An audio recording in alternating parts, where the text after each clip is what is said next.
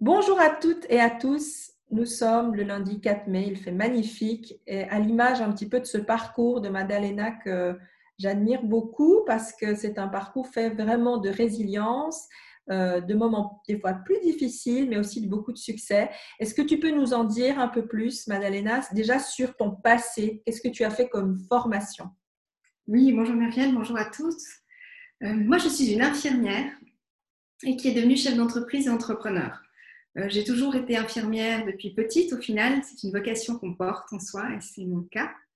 Et mon parcours a, évolué parce que j'ai toujours eu l'ambition, je crois, sans vraiment l'assumer au départ, d'apporter un changement.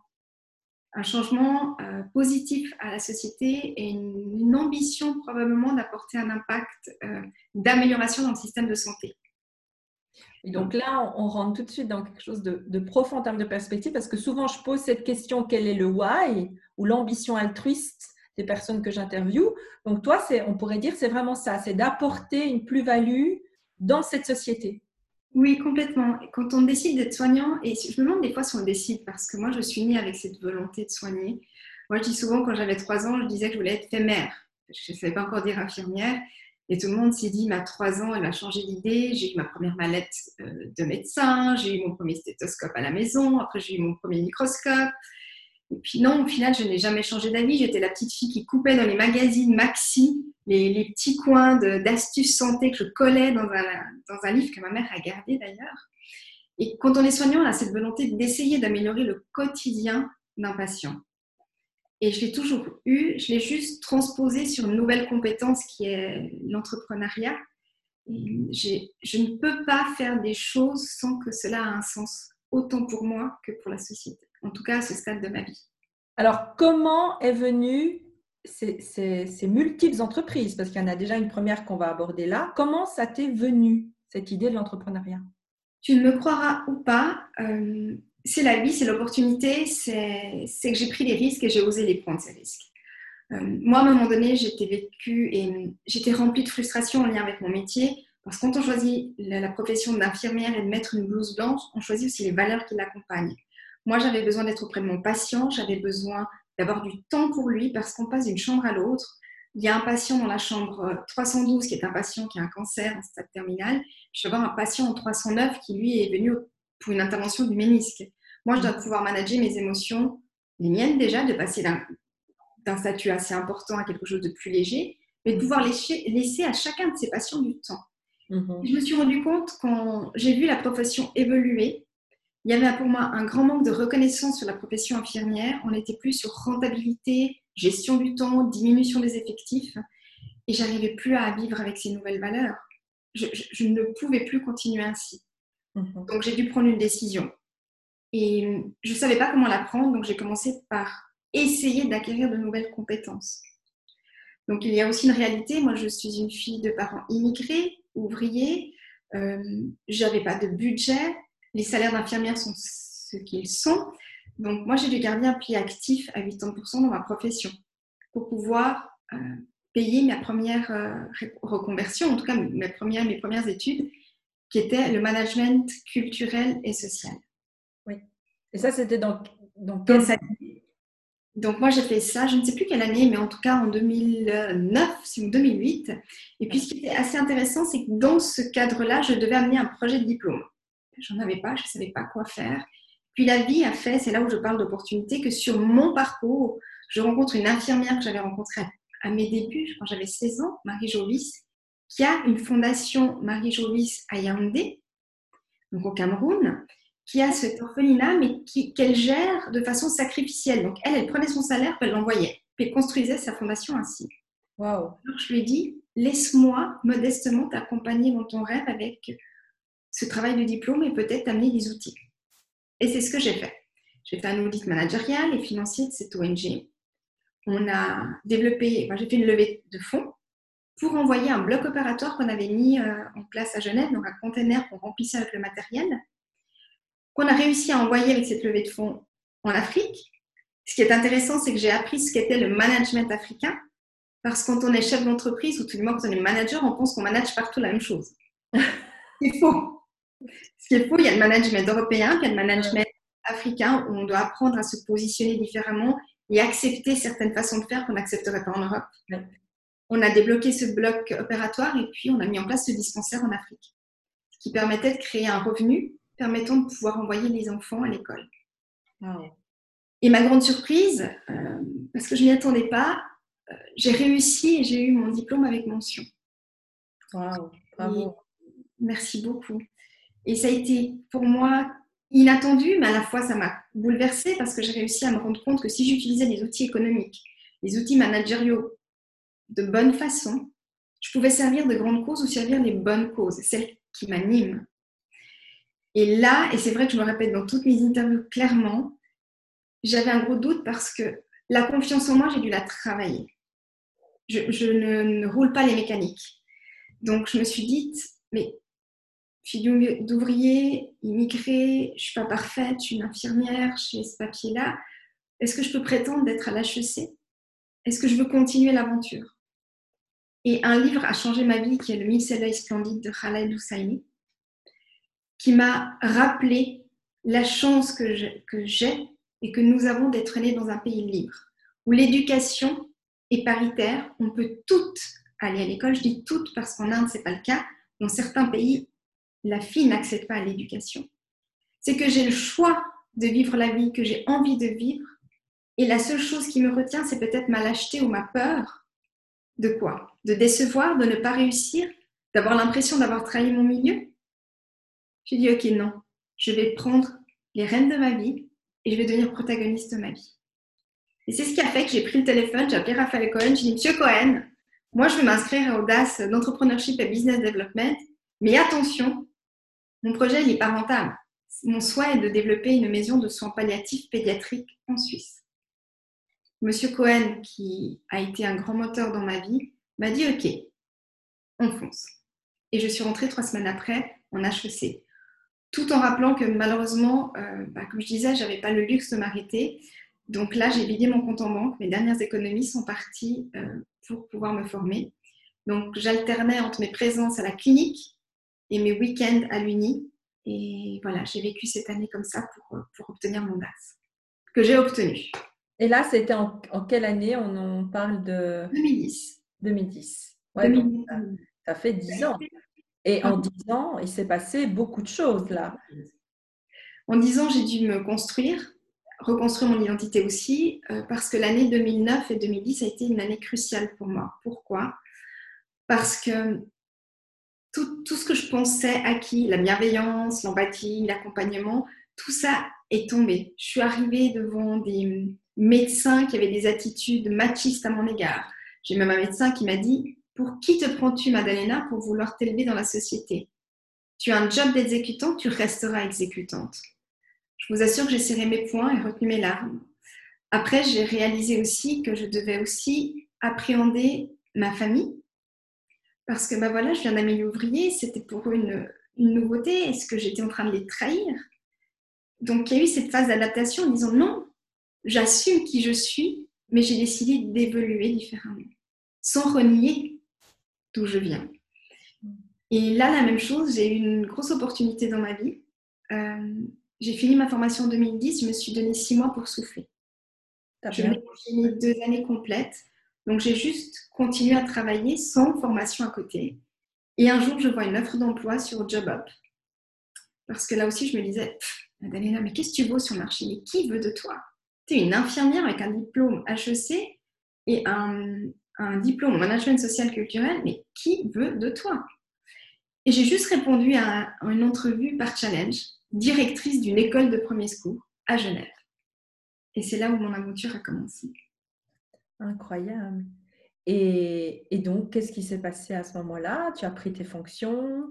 J'ai pris ma fonction. C'est très drôle parce que c'est là où, je, je, veux encourager les gens à oser. C'est quand j'ai pris cette euh, opportunité d'aller à cette offre d'emploi, je ne voulais pas ce job, je voulais me tester. Ces gens m'ont vu, puis je me suis dit, j'aime pas Genève, hein, je vais être transparente, je viens de Vevey, tout d'un coup Genève, c'est oulala.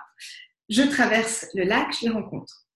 Ils me reconvoquent au deuxième rendez-vous à ce deuxième rendez-vous, moi aussi, easy, je me dis, encore un enseignement supplémentaire pour toi, Madalena, garde-le précieusement, ça te servira. Eh ben non. Ces deux médecins m'ont regardé, ils m'ont dit, Madame, le job est à vous.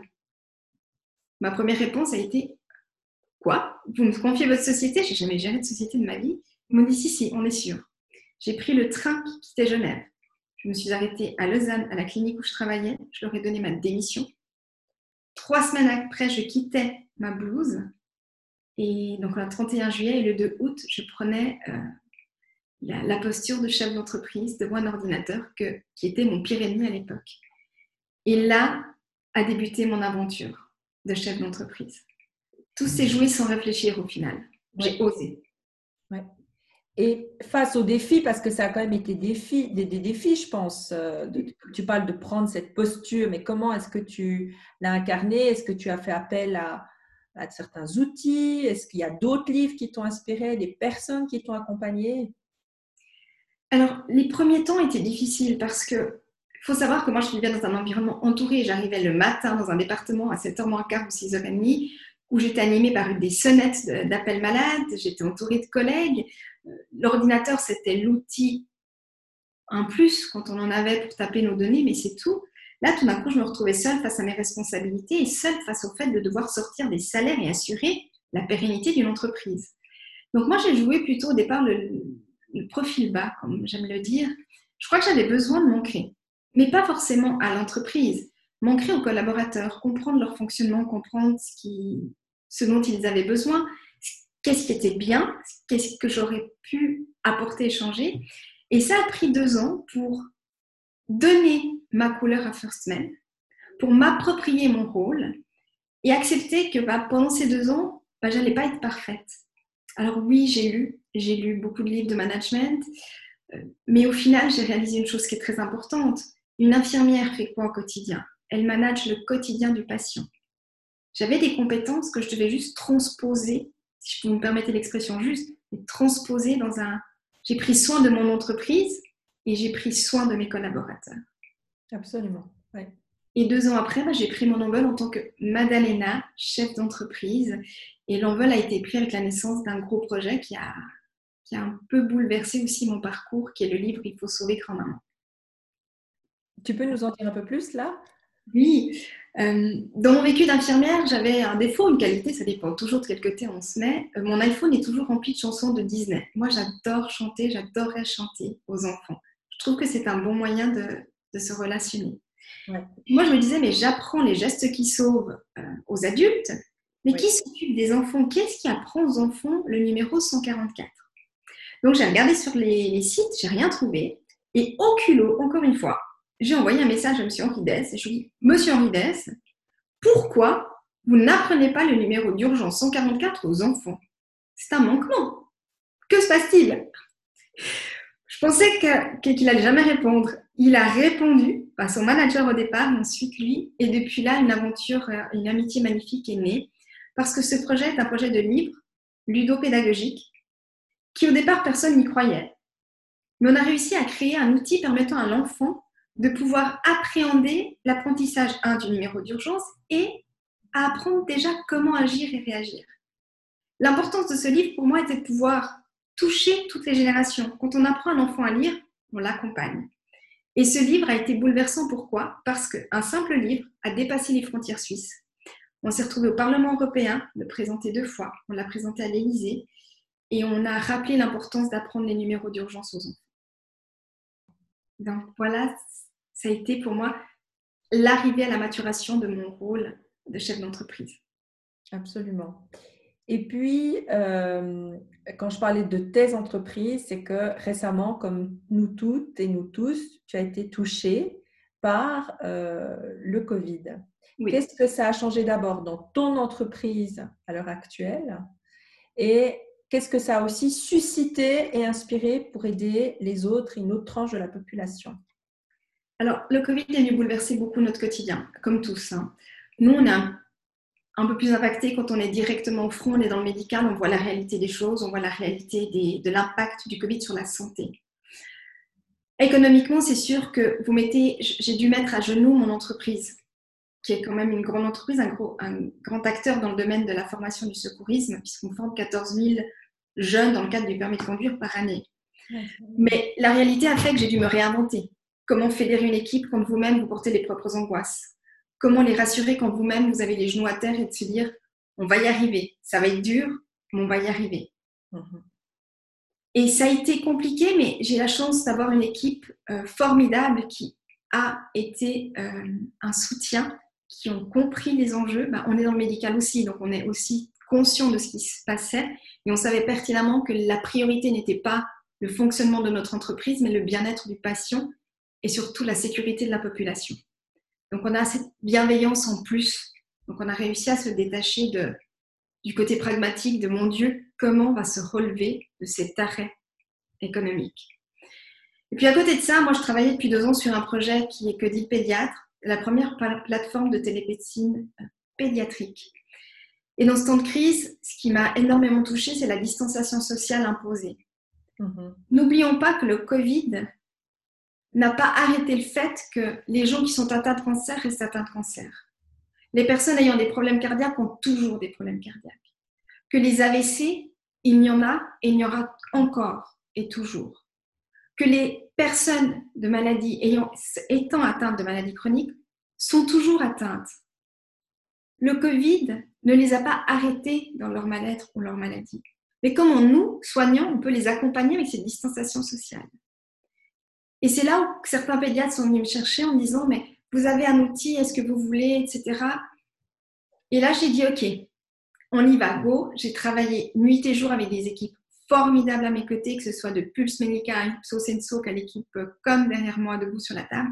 Une équipe qui s'est engagée humainement, qui ont osé me suivre dans cette folie de se lancer en temps de crise, à remonter le projet et à le finaliser plus vite que prévu, et de sortir cette plateforme.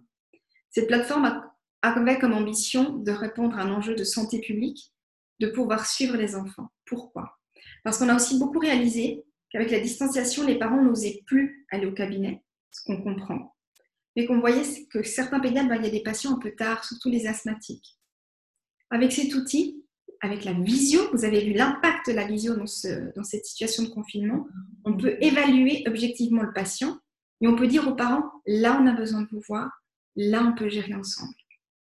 Et le, la plateforme Que dit le pédiatre est sortie un 2 avril 2020 dans le but de venir en aide aux familles.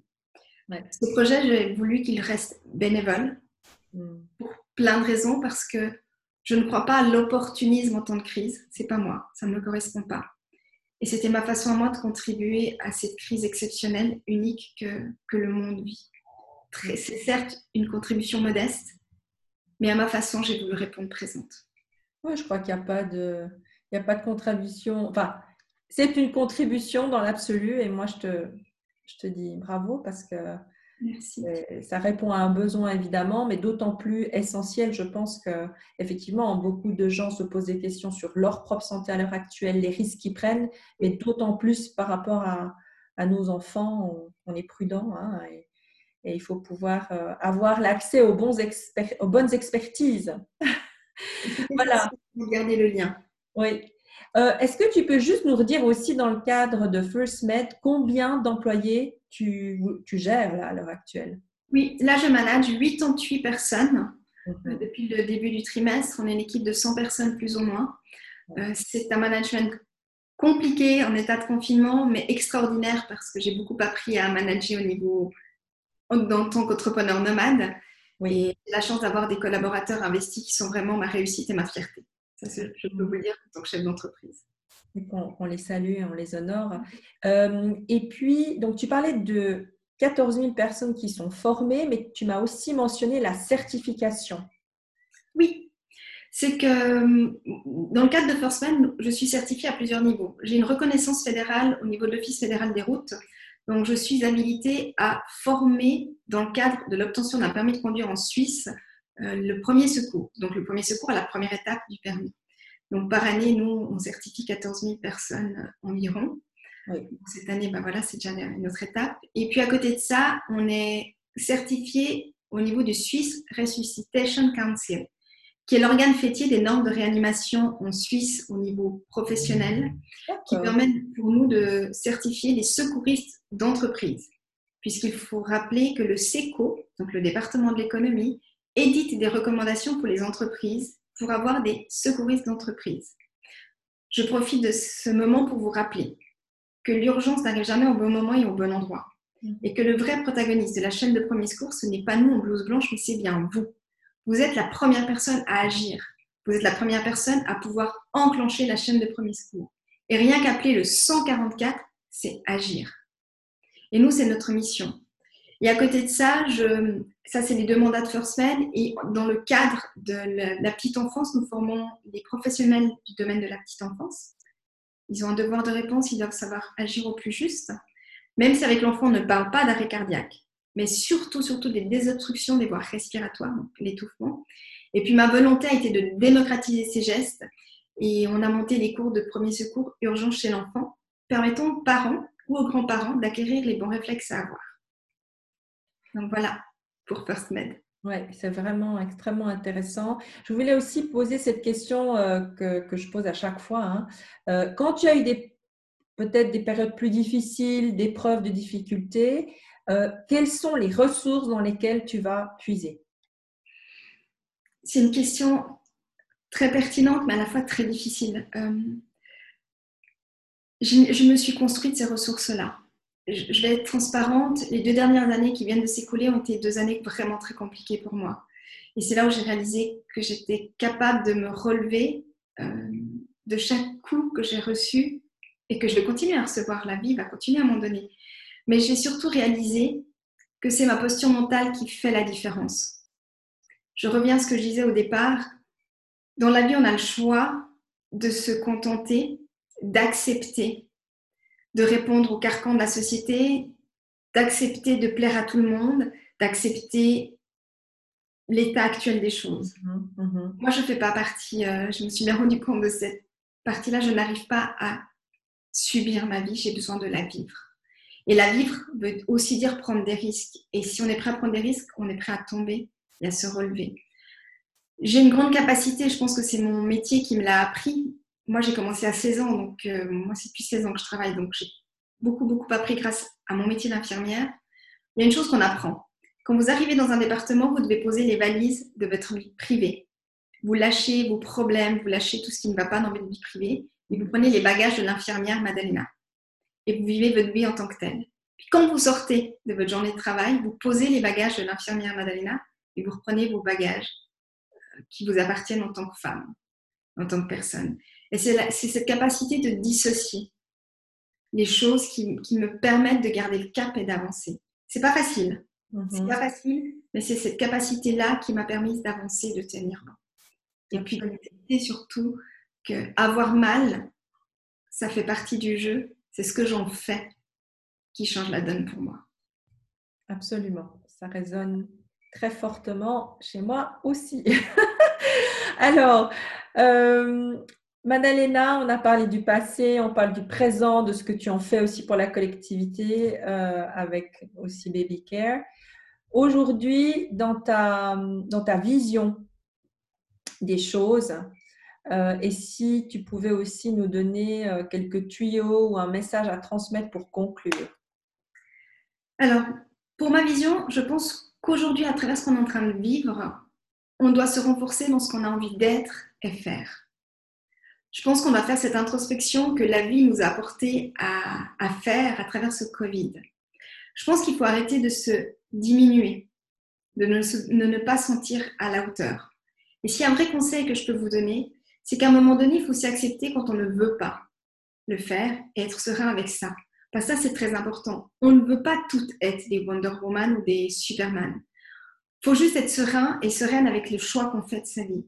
Pour que cette sérénité vous accompagne dans vos actions au quotidien et, que, et surtout que le choix que vous faites ne se transforme pas en aigreur.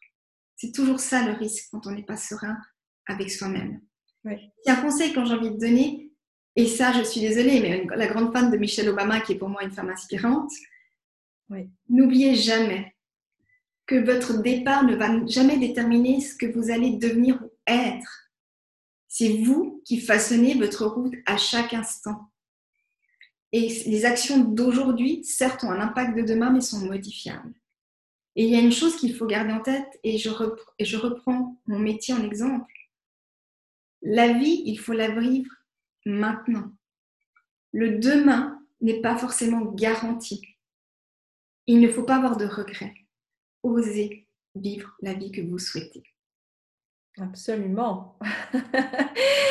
Merci Madalena. Euh, je me permettrai peut-être de reprendre contact aussi euh, avec toi. Bon, on va se rencontrer des visus parce que je rappelle qu'on ne s'est pas encore rencontré. Non, malheureusement. Mais comme quoi, il y a aussi des corollaires positifs euh, avec ces nouvelles technologies hein, de, de liens et de revisiter le lien. Et comme j'ai à cœur de suivre toutes ces entrepreneuses et ces entrepreneurs, peut-être une fois avant la fin de l'année, savoir un petit peu comment tout ça a évolué, notamment euh, ton bébé, entre guillemets, baby care. Oui. Euh, voilà. Mais je te remercie vraiment de ton temps précieux et je te, voilà, je, te salue euh, et ainsi que toute l'équipe là, Merci avec et également les pédiatres. Magnifique. Merci. À bientôt. Bonne suite de journée. Au revoir.